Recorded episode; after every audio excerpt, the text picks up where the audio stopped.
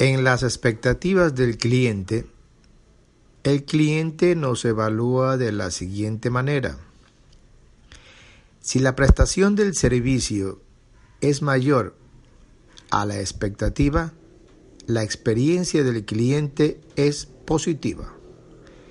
Si la prestación del servicio es igual a la expectativa, es decir, lo que el cliente esperaba,